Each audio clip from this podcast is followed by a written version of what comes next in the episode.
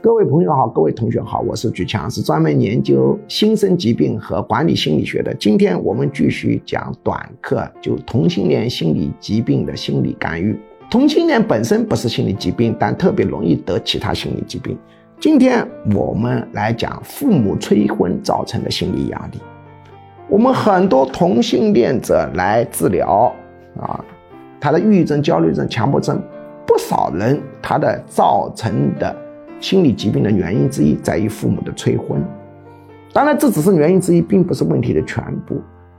那么如何应对父母催婚呢？第一条，我给你的建议就是，如果可能，你尽量还是要有后代。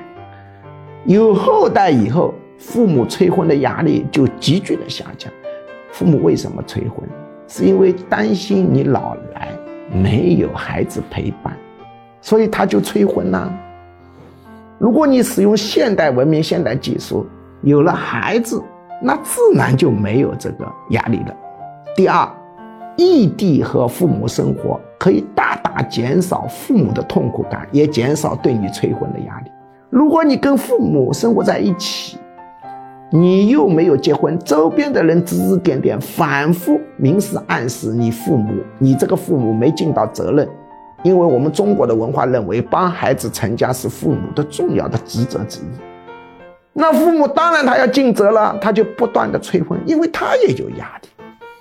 第三，让父母产生你已经结过婚的感觉，他对你催婚的压力就急剧的减少。你要通过一系列运作，弄得像真的一样，你好像结过婚了，但是离婚了，你只要离过一次婚。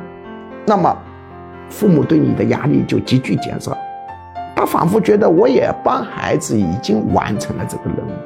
他都离过婚了，现在离婚很正常啊。八零后一婚的离婚率是百分之五十，二婚的离婚率百分之六十五。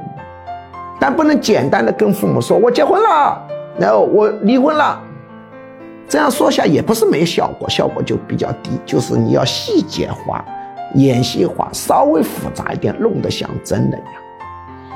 忙忙碌碌忙一段，当然也不能忙得太大，忙太大成本太大，要注意分寸感。